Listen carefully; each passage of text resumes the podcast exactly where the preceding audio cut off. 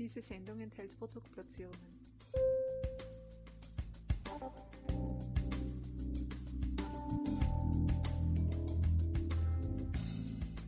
Herzlich willkommen, liebe Zuhörerinnen und Zuhörer von Balance Beauty Time. Ich begrüße euch recht herzlich zu einem weiteren Expertentalk. Ja, heute widmen wir uns unseren lieben Jungen. Das heißt, wir widmen uns einem ganz speziellen Thema unserer lieben Kinder und Jugendlichen, nämlich den Haltungsschwächen bzw. Haltungsproblemen und was das für Folgen haben kann. Und dazu freue ich mich jetzt gleich auf das Gespräch mit dem Präsidenten der Bundesarbeitsgemeinschaft für Haltungs- und Bewegungsförderung, und zwar den lieben Herrn Dr. Breitecker, der seines Zeichens Bewegungswissenschaftler und Biologe ist. Und ich bin mir ganz sicher, er hat viele interessante Informationen für uns und ich möchte ihn ganz, ganz herzlich willkommen heißen. Grüß Gott, Herr Dr. Breitecker. Einen wunderschönen guten Tag nach Wien. Ich freue mich sehr, dass Sie bei uns zu Gast sind, Herr Dr. Breitecker, und dass Sie wirklich ja, äh, einen absoluten Top-Experten für dieses doch sehr, sehr wichtige Thema bei uns zu Gast haben. Lassen Sie mich gleich mit der ersten Frage beginnen, Herr Dr. Breitecker. Ist es denn so, dass es ähm, Rückenschmerzen bei Kindern, bei Jugendlichen überhaupt gibt? Beziehungsweise, wenn ja, wie häufig gibt es das eigentlich? Ähm, es ist äh, ganz schwierig, hier verlässliche Zahlen zu bekommen, weil es eigentlich das Thema Rückenschmerzen in den sehr jungen Jahren noch nicht gibt. Es klagen zwar mal ab und zu Kinder über temporäre Schmerzen, das ist aber schwer, das so zu lokalisieren. Manchmal sagen sie auch Kopfschmerzen oder Bauchschmerzen. Äh, das kann auch etwas mit dem Wachstum zu tun haben. Äh, dieser äh, Prozess der Wirbelsäulenentwicklung ist ja hier in einem sehr sensiblen und auch kritischen Prozess. Aber so eigentliche Schmerzen mit klaren medizinisch krankhaften Ursachen gibt es in dem Alter noch nicht.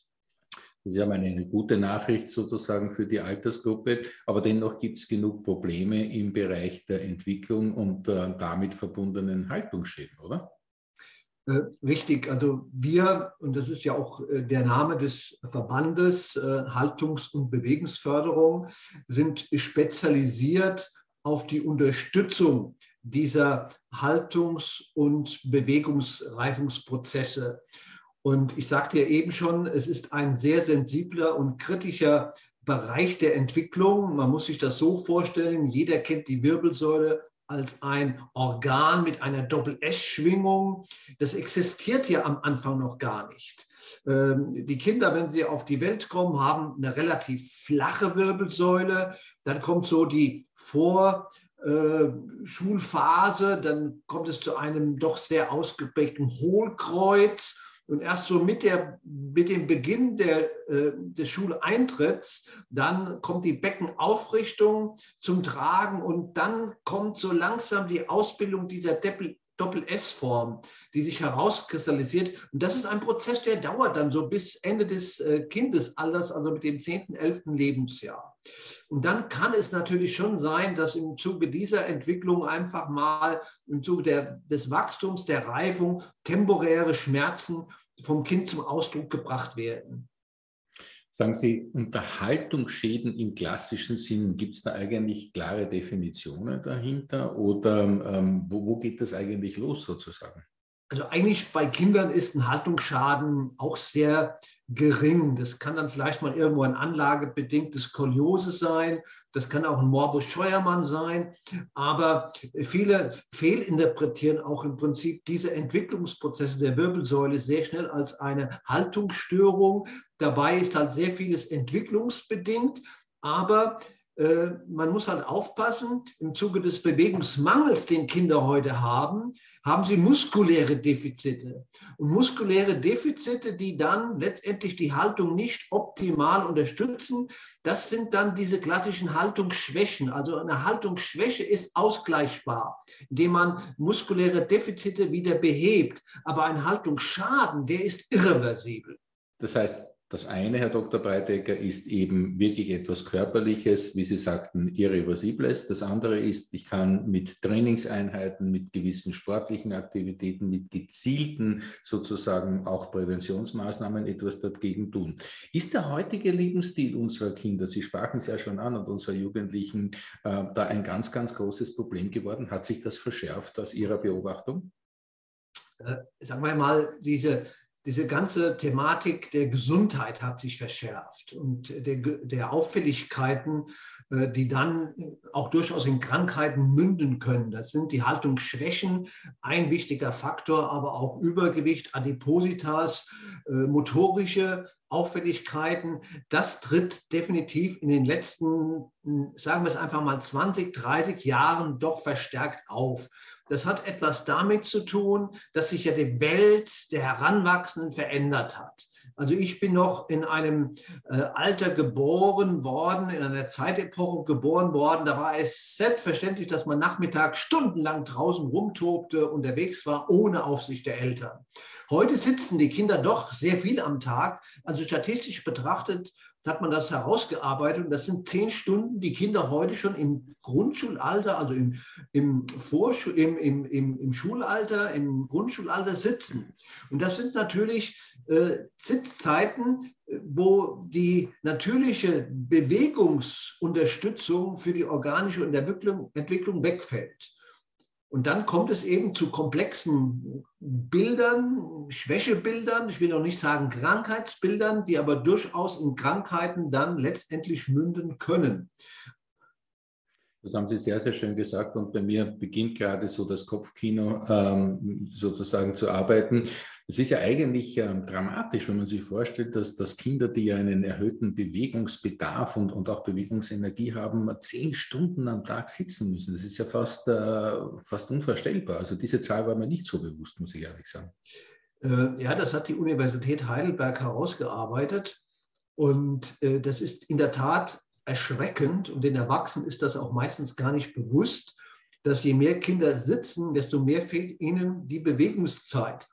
Und das Schlimme ist, diese Verhaltensweisen werden dann auch konditioniert. Das heißt, die bleiben dann immer sitzen. Und ich sprach ja schon zu Beginn davon, dass wir eine sehr sensible und kritische Entwicklungsphase durchlaufen. Das ist die organische Entwicklung insgesamt, also Herz, Kreislauf, Knochen, Muskeln, aber auch Gehirn. Und die Natur hat es ja so angelegt, dass jedes Kind einen intrinsischen Bedarf hat, sich zu bewegen. Also jedes Kind wird sich bewegen, wenn man dem Kind entsprechende Möglichkeiten gibt. Also Baumstämme zum Balancieren, Bäume zum Hochkraxeln, Pfützen, um hineinzuspringen. Also ein Kind wird diese Botschaften, diese Signale als Bewegungsverführer betrachten und wird sich spontan und intuitiv bewegen. Mhm. Nur wir Erwachsene dürfen das nicht unterbinden, weil wir ängstlich sind, weil wir Angst haben, dass sie sich schmutzig machen, Angst haben, dass sie sich verletzen können. Nein, das ist Bestandteil der Entwicklung. Und wer das nicht fördert, der bremst Entwicklung aus. Eine gute Botschaft an alle Helikoptereltern an dieser Stelle. Ne? In der Tat.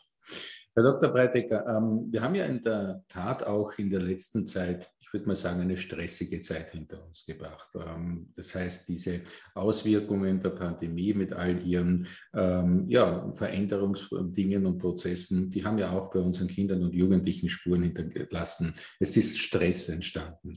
Wie sehr ist denn aus Ihrer Sicht überhaupt Stress auch für Haltungsschäden mitverantwortlich oder ein Kriterium? Stress ist jetzt wiederum weniger für Haltungsschäden oder Schwächen verantwortlich, aber definitiv kann äh, Stress für Rückenschmerzen verursachend sein. Man sagt ja immer so schön, die Muskulatur, das ist auch äh, unsere äh, Seele, also all das, was sich letztendlich ähm, als positives, äh, jetzt sprich Bewegungsfreude, Bewegungsspaß, äh, auch in der Muskulatur positiv widerspiegelt, ist, wenn diese Bewegungsfreude und dieser Bewegungsbedarf nicht gestillt werden kann, auch Stress für die Muskulatur. Und die Muskulatur, das Spiegelbild der Seele, wird entsprechend dann letztendlich auch diesen Schmerz äh, als Ergebnis, als bewusstes Ergebnis für mein Bewusstsein, als Äußerung dann darstellen. Das heißt, das sind sehr wohl ganz, ganz unmittelbare Zusammenhänge. Das sind sehr viele Zusammenhänge. Ja, mhm. also man muss immer wieder sehen, Körper, Geist und Seele sind in einer Wechselwirkung miteinander in Verbindung zu bringen. Es ist ja auch so, dass die meisten Rückenschmerzen des Erwachsenen gar keine klassischen spezifischen Ursachen haben. Es sind ja auch sehr viele psychosomatische Faktoren, die diese doch sehr häufig auftretenden Rückenschmerzen letztendlich widerspiegeln. Und beim Kind ist es nicht anders. Beim Kind ist es halt nur noch gravierender, weil dem Kind das genommen wird, was das Kind eigentlich spontan und mit Freude will, sich vielseitig komplex bewegen. Mhm. Schön, dass aus einem Munde eines Wissenschaftlers und äh, Biologen zu hören, dass eben dieses Ganzheitliche die große Rolle spielt. Ne? Dieser Zusammenhang zwischen Körper, Geist und Seele, der ja in der modernen Wissenschaft, naja, sagen wir zumindest einmal, manchmal belächelt wird, aber wenn wir ganz ehrlich sind, ja schon mannigfaltig widerlegt worden ist am Ende des Tages. Lieber Dr. Breitecker, wenn wir jetzt ein bisschen auch noch äh, zu den Eltern blicken wollen. Sie waren ähm, auch schon so nett und haben uns eine Richtung aufgezeigt, wo es hingehen könnte. Was würden Sie den Eltern jetzt äh, für Kinder, aber auch für Jugendliche empfehlen? Was sollten die tun? Wie können die ihre Kinder fördern, wenn sie merken, das Kind hat ähm, Rückenprobleme bzw. könnte Rückenprobleme bekommen? Haben Sie da ein paar gute Tipps für uns? Ja, das ist eine Palette von Tipps. Also fangen wir mal damit an, dass die Kinder wirklich heute äh, deutlich mehr sitzen. Und das wird man auch nicht mehr so ganz löschen können. Also sollte man dann als Eltern darauf achten, dass wenn sie sitzen, dass sie dann äh, Sitzobjekte haben, ich will jetzt einfach mal sagen, Sitzobjekte, also Stühle, Hocker etc. haben, die äh, beweglich sind, die also eine gewisse Beweglichkeit haben, denn dann kann im Prinzip dieser Bewegungsdrang des Kindes durch diese beweglichen Sitzelemente absorbiert, also aufgenommen werden. Also die Eltern kennen das beispielsweise, dass Kinder auf dem starren Stuhl kippeln oder Sesselreiten, sagt man in Österreich. Das hat, man ja immer, das hat man ja immer unterbunden. So unter diesem Aspekt, äh, sitz still, sitz ruhig, konzentriere dich und sitz aufrecht, das ist gut für deine Körperhaltung. Aber genau das Gegenteil ist der Fall. Ein kippelndes Kind, also ein sesselreitendes Kind, das kämpft quasi um sein um seine körperliche und geistige Entwicklung. Das ist eine intuitive Verhaltensweise, damit Entwicklungsprozesse unterstützt werden. Und da sind wir Eltern grundsätzlich alle in der Pflicht. Wir müssen den Kindern Möglichkeiten bieten, dass ihr anlagebedingter Bedarf zu klettern, zu steigen, zu springen, äh, zu balancieren, sich entwickeln kann und das mehrmals am Tag. Fahren Sie mit den Kindern Fahrrad, gehen Sie mit den Kindern in den Wald, lassen Sie die Kinder dort im Wald den Wald erkunden, entdecken, Schätze entdecken. Das sind ganz wichtige Dinge. Da muss ich auch mal letztendlich meinen Drang, möglichst eine Stunde mich schnell zu bewegen, hinten anstellen, weil das Kind braucht Zeit, den Wald zu entdecken. Und genauso ist es für die Jugendlichen. Für die Jugendlichen sind die Sportvereine ganz wichtig. Da gibt es gute Angebote, sich vielseitig zu bewegen, wenn es ein guter Sportverein ist. Aber auch den Jugendlichen muss man aus der Sitzträgheitsfalle bringen. Da gibt es Stehoptionen, also viel stehen anstatt zu sitzen. Also es gibt so viele Angebote, man muss sie einfach nur unter diesem Aspekt auch wahrnehmen und die Aufmerksamkeit auch die Aufmerksamkeit auch darauf lenken, dass Bewegung nicht unbedingt Sport ist. Bewegung ist mehr als Sport. Bewegung ist auch Spazierengehen, Fahrradfahren, äh, mit anderen Federball spielen, was auch immer. Es muss nicht immer der Sport sein. Also wirklich eine Fülle von Palette, wie Sie jetzt äh, dankenderweise uns mitgeteilt haben. Herr Dr. Breitecker, Sie arbeiten ja auch mit AGR, mit der Aktion Gesunder Rücken zusammen. Und ähm, diese Vereinigung ähm, ja, zertifiziert ja auch ähm, verschiedenste Geräte, Büromöbel, äh, generell Möbel und so weiter auf Rückengesundheitsaspekte. Ähm, wie wichtig ist denn jetzt aus Ihrer Sicht eben sozusagen ein wirklich gutes Möbelstück, Sitzmöbel jetzt ganz konkret, auch wenn die Kinder dann eben zu Hause äh, im Lernbereich sind und so weiter? Spielt das eine sehr große Rolle? Ähm, ich sagte es ja eben schon mal, dass äh, die Verhältnisse äh, für Kinder andere sein mussten, als das noch vor Jahren der Fall war, wo sie sich noch viel mehr bewegen konnten. Heute legt man einfach mehr Wert auf die Verhältnisse, auf die rückengesunden Verhältnisse und auch auf die gesunden Verhältnisse, die Entwicklung nicht blockieren, sondern die Entwicklung unterstützen. Und das sind natürlich dann die zertifizierten Produkte, dass wir sagen, wir brauchen Aktivsessel für Kinder. Also diese äh, Stühle oder diese Hocker, auf denen ein natürlicher Bewegungsdrang nicht blockiert wird, sondern mehr oder weniger unterstützt wird. Wir brauchen mehr die Option, äh, an Stehpulten zu stehen. Deswegen sind Stehpulte zertifiziert, weil im Stehen habe ich nun mal die Möglichkeit, mich spontaner äh, bewegungsgemäß um meinen Körperlote herum zu bewegen. Und was halt auch wichtig ist äh, im Zuge dieser ganzen äh, Thematik, auch für die kleineren Kinder, das ist dieses bodennahe Verhalten. Das heißt also das, was man ja immer so ein bisschen kritisch bisher betrachtet hat, dass Kinder am Boden kauern äh, in verschiedenen Positionen. Das wird jetzt immer mehr als Konzept auch vom AGR unterstützt, weil auch der AGR in der Zwischenzeit sehr viel Wert darauf legt, dass man nicht immer nur produktspezifisch denkt, sondern immer wieder das große Ganze, das systemische Ganze im Fokus hat. Sehr, sehr, sehr interessant, wichtig und natürlich äh, gerade in unserer Zeit kann man es nicht oft genug sagen. Herr Dr. Breitegger, wo kann man sich denn im Internet zum Beispiel auch weiter über das Thema und auch über Ihre Arbeit informieren? Ja, wir als äh, Bundesverband, äh, wir haben auch eine Internetseite www haltungbewegung.de, also Haltung, Bewegung in einem Wort.de. Dort äh, gibt es äh, viele, nicht nur Anregungen, aber auch Möglichkeiten, Webinare zu besuchen, aber auch Dinge zum Downloaden, auch viele Anregungen, was ich mit Kindern machen kann. Und natürlich, wenn es um die sogenannten rückengesunden Verhältnisse oder Konzepte geht, bei der AGR e.V also www.agr.ev, agr-ev.de. Ähm, und da haben Sie sehr viele Möglichkeiten, erstmal grundlegende Informationen über Verhaltensweisen und Verhältnisse zu finden. Einen herzlichen Dank auch für diese beiden Empfehlungen. Genauso wie ich natürlich jetzt einen ganz herzlichen Dank sagen möchte, Herr Dr. Breitecker, für die wirklich sehr interessanten Impulse und äh, natürlich auch die Lösungen, die Sie uns dazu aufgezeigt haben. Schön, dass wir Sie als Experten begrüßen dürften und ich möchte mich herzlich für dieses Gespräch bei Ihnen bedanken. Ich danke auch.